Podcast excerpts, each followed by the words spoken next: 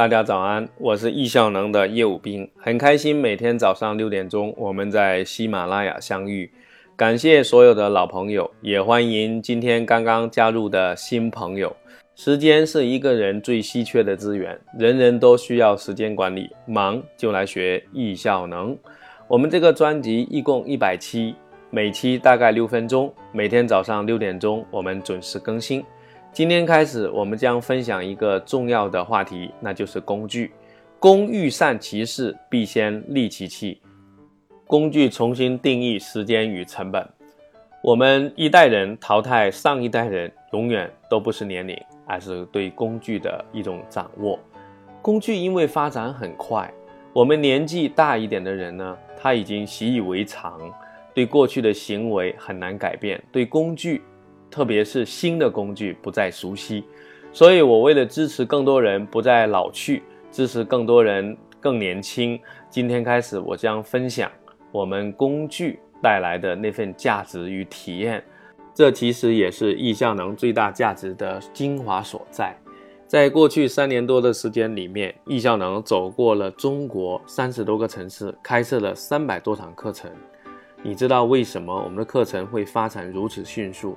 是因为我把时间管理的理念做了融会贯通，并借用了工具平台来实现。我们称作以道育术，以术选器，理论与工具相得益彰，它就构成了完美的课程的效果。为了支持更多的人，同时也为了回馈喜马拉雅的听众，因为是大家的订阅、转发、分享，让更多人知道了我们在喜马拉雅上面这个专辑。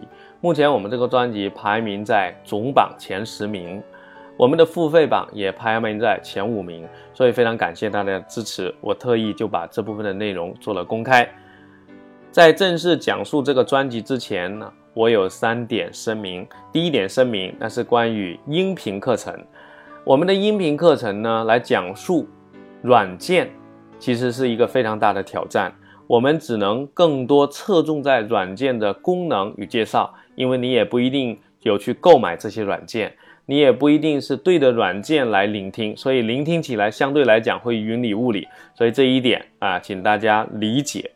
而且呢，我跟这些软件也没有任何的关系，我推荐它完全是因为我用了它，我觉得对大家还不错，大家仅供参考，好吗？第二点声明是，我的普通话以及口音，在讲软件的时候，必然会涉及到很多软件的英文，你可能听得不是很清楚。那我要跟你说一声抱歉呢。那这些软件，你可以在哪里知道它的名称呢？你可以在每一个声音的简介里面得到这些名称，或者呢，你可以在微信公众号“时间管理”找到“时间管理一百讲”的文字版。可能会略有延迟啊，那你也要耐心的等待啊。这两个地方你都可以得到这些英文的名字，这些软件你当然可以透过自己去下载、自己去购买去找到它。在我这里，我并不能够提供给你。第三点声明，那是关于苹果。我在过去三年多的时间里面，在中国所有的授课线下课啊，我们都要求大家是带苹果手机过来。我同样说，我跟苹果没有任何的关系。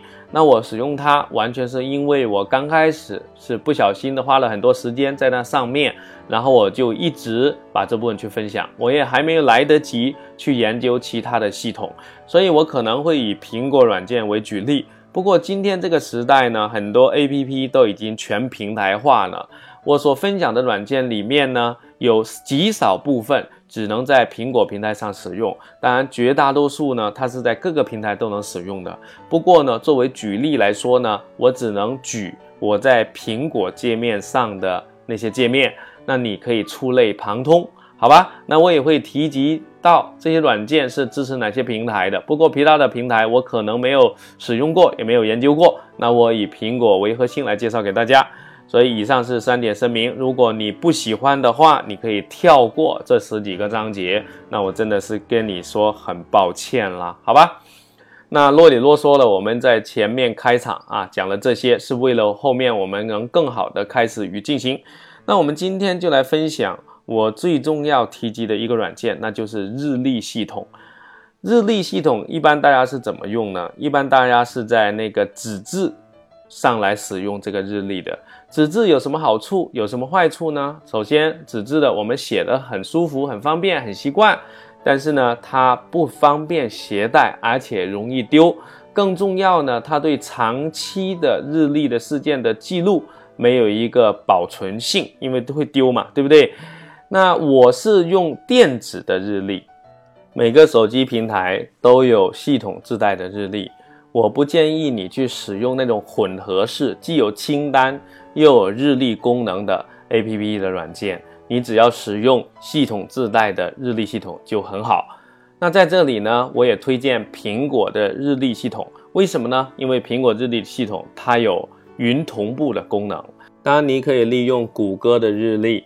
或者安卓平台上其他的日历系统也应该是可以的，不过我没有研究，你可以研究看看。一定要用电子的，也一定要用到同步的，这样既可以做到对日历事件长期的保存，也可以做到对多人多设备的一个共享。这其实就是奥妙之所在了。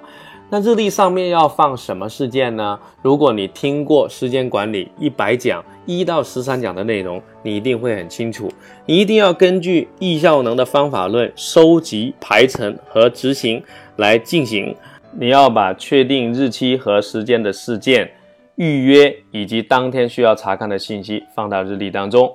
这部分我不再做过多的重复，请你反过去回头听，然后你就可以把日历用起来。今天我们的分享就到这里，感谢你的聆听。如果你需要得到更有效、更快速、更系统的指导，请购买我们在喜马拉雅上面推出的时间管理十堂课，那里有理论、有实操的指引，每期大概二十分钟。非常感谢大家，愿大家的生命灿烂如花。明天早上六点钟，我们再见。